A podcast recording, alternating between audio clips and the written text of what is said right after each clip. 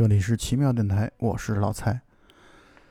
开场之前，我们听到了奇妙电台至今时长最长的一次开场曲啊！但是我要说，如果不是因为这首开场曲，恐怕也不会萌生想要做今天节目的想法。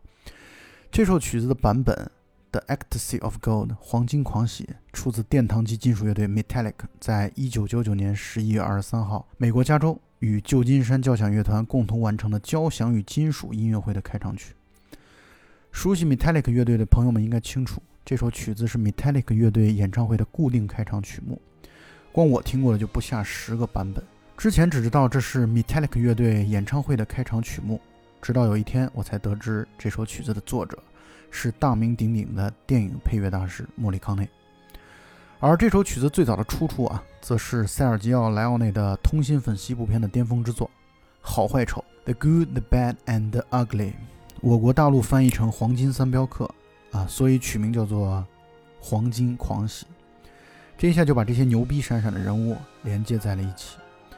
所以今天的节目其实是一期音乐欣赏类型的节目啊，为了表示对今年去世的配乐大师埃尼奥·莫里康内的一个小小纪念。提起电影配乐大师，恐怕朋友们脑海里首先会出现两个名字，一个是汉斯·季默，另外一个就是莫里康内。如果说汉斯·季默的配乐风格啊，有点可以类比为大家闺秀的话，莫里康内则是或多或少有点小家碧玉的意思。汉斯季默最出名的《石破天惊》的配乐，以及《蝙蝠侠前传》三部曲的配乐，气势恢宏，大气磅礴，但显得失之灵巧。如果说汉斯季默的配乐像是屠龙刀的话，莫里康内的配乐则是倚天剑，灵巧多变，丰富多样。当然，我们在这里无意去比较两位大师的高下，因为都是我们非常喜爱的配乐大师。但是，确实风格上是有很大不同的。这不是一期介绍莫里康内生平的节目，而是一期简单的音乐欣赏的节目，聊一聊莫里康内配乐生涯当中的一些重要的节点和作品。我想谈谈四个方面。第一个呢，是他和塞尔吉奥·莱奥内的合作；第二个呢，则是绕不开的托纳多雷的《时空三部曲》。第三，则是我最喜爱的他的作品；最后，则是他的一些出人意料却又情理之中的合作对象。尽管很多影迷对莫里康内的印象，首先来自于托纳多雷的《时空三部曲》，也就是《西西里的美丽传说》《海上钢琴师》和《天堂电影院》，但我个人觉得他合作最成功的对象其实是塞尔吉奥·莱奥内。莱奥内这个导演啊，一共就拍了七部电影。除了第一部《罗德岛巨像》之外，剩下六部部部经典，每部的评分都高的可怕，分别是《往事三部曲》《西部往事》《革命往事》《美国往事》和《镖客三部曲》《荒野大镖客》《黄昏双镖客》和《黄金三镖客》。这六部电影的配乐全是莫里康内，恐怕和莱奥内的合作啊，是莫里康内的第一个巅峰。我们来欣赏一段。《镖客三部曲》当中，让人印象深刻的配乐吧。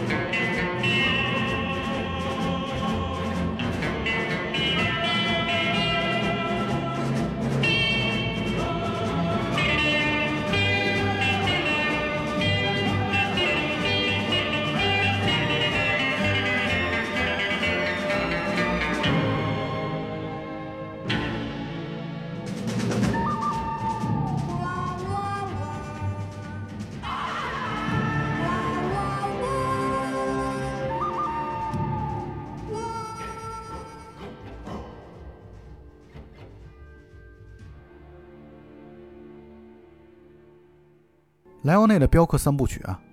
开创了通心粉式西部片的先河。尽管他并不是第一个拍西部片的意大利导演，但是他却掀起了通心粉式西部片的狂潮。简单的说，通心粉式西部片其实原本是带有贬义的，指的是低成本的由意大利导演拍摄的西部电影。但是架不住本系列大受欢迎和好评，也引发了竞相的模仿。其实莱奥内的镖客三部曲啊，也是借鉴之作。在很多故事桥段上，甚至是完全照搬了黑泽明的用心棒，惹得日本电影天皇后来还将莱奥内给起诉了。此处我们不谈孰是孰非，但是我想，通心粉式西部片的成功啊，和莫里康内极具个人风格以及辨识度的配乐是密不可分的。如果熟悉西部片的朋友们，你们会发现啊，在通心粉式西部片，尤其是莱奥内的这几部当中啊。这种配乐风格跟以往的这种西部片的配乐风格有很大的区别，就是风格相当的多样和诡异。但这种诡异呢，在我们习惯了之后啊，又会觉得非常的合理，非常的和谐。所以莱奥内自己也说啊，莫里康内在《镖客三部曲》当中担任的角色可不是配乐，而是编剧，用配乐来编剧，其重要程度可见一斑。而本系列影片当中，我最喜欢的音乐。就是本节目片头的黄金狂喜，我们下面再来欣赏一个电吉他的版本。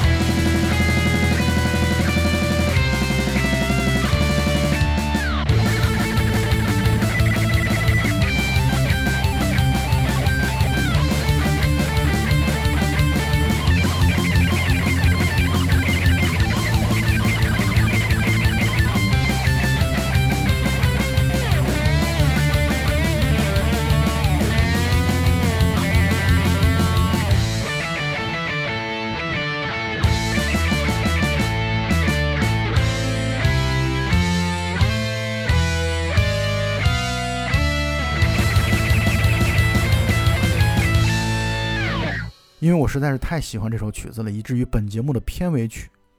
则是另外一个版本的，来自于马友友的大提琴版本。三个版本，三种不同的风格，共同点都是好听。说回到莱奥内和莫里康内，有两个有趣的故事跟大家分享一下。莫里康内在访谈当中说道：“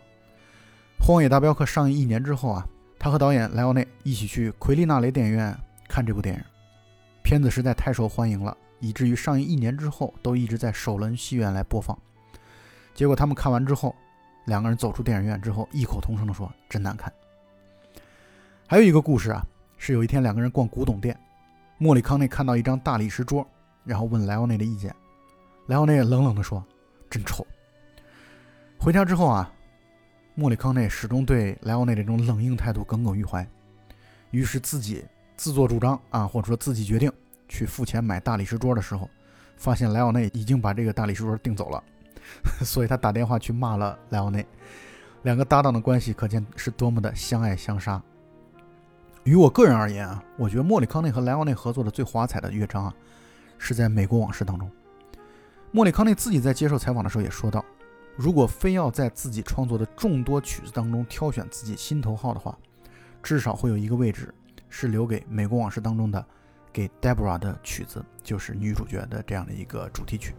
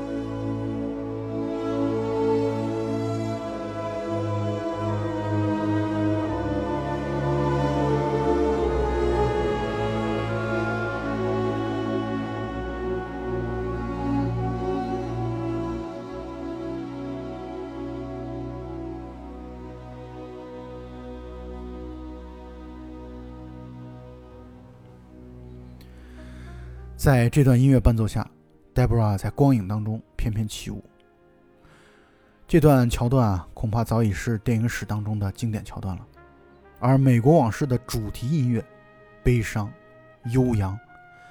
将这样一段跨越几十年的兄弟戏墙的爱恨情仇的故事，都融入在了这音乐当中。这恐怕是我最喜欢的莫里康内的音乐之一了。另外两段，我们待会儿再说。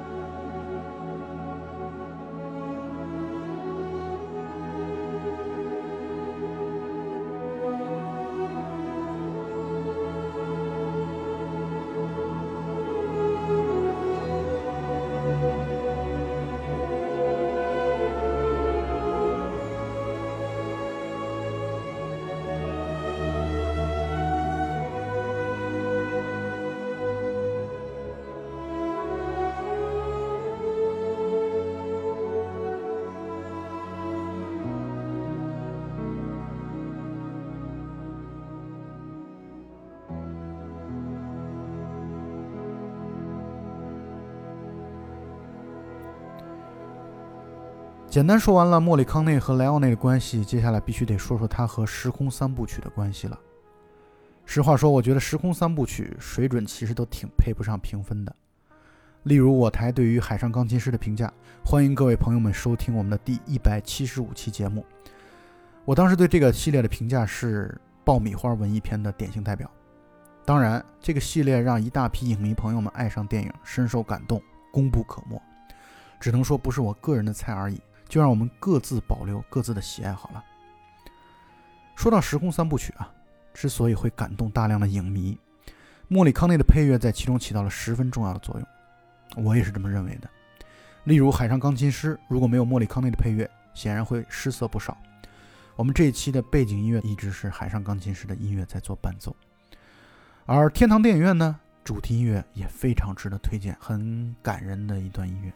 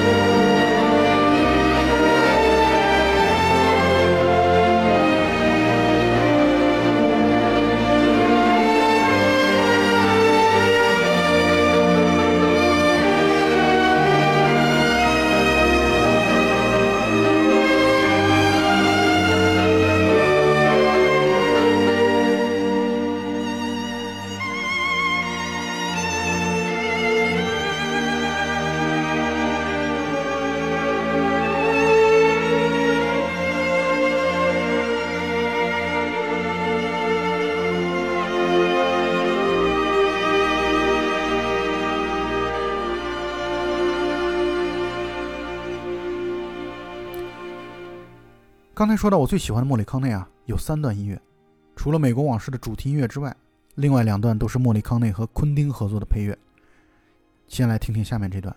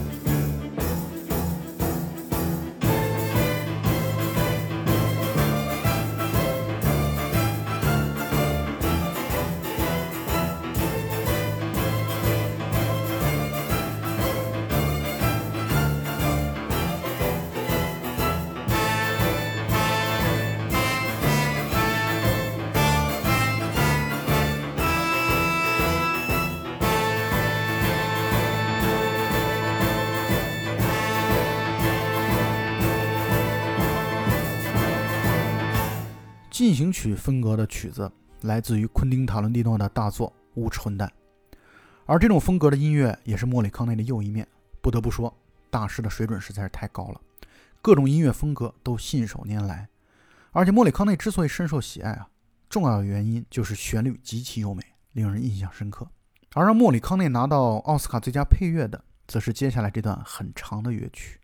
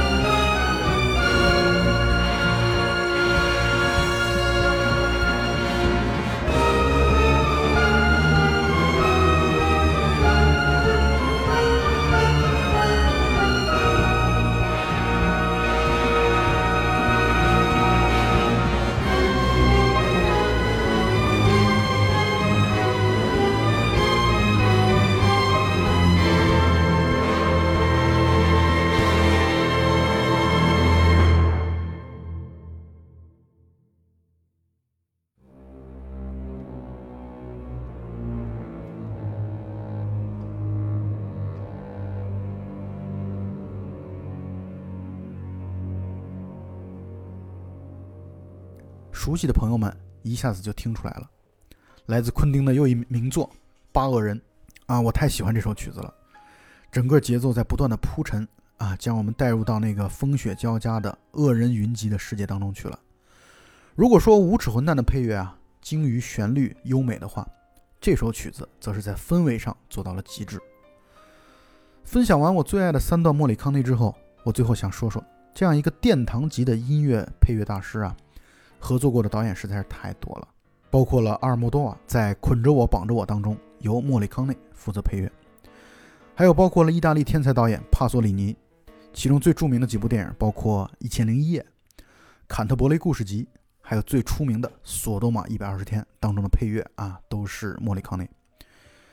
还有一位在我国影迷圈当中大名鼎鼎的导演，就是情色片大神丁都巴拉斯。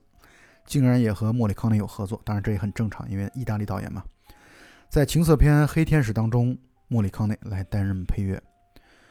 对于莫里康内来说，他的遗憾恐怕是由于档期原因，和贝托鲁奇的《末代皇帝》的配乐工作失之交臂。但遗憾归遗憾，倒也成就了坂本龙一与《末代皇帝》的一段缘分。当然，作为影迷啊。也会略微遗憾于莫里康内和意大利最伟大的几位电影大师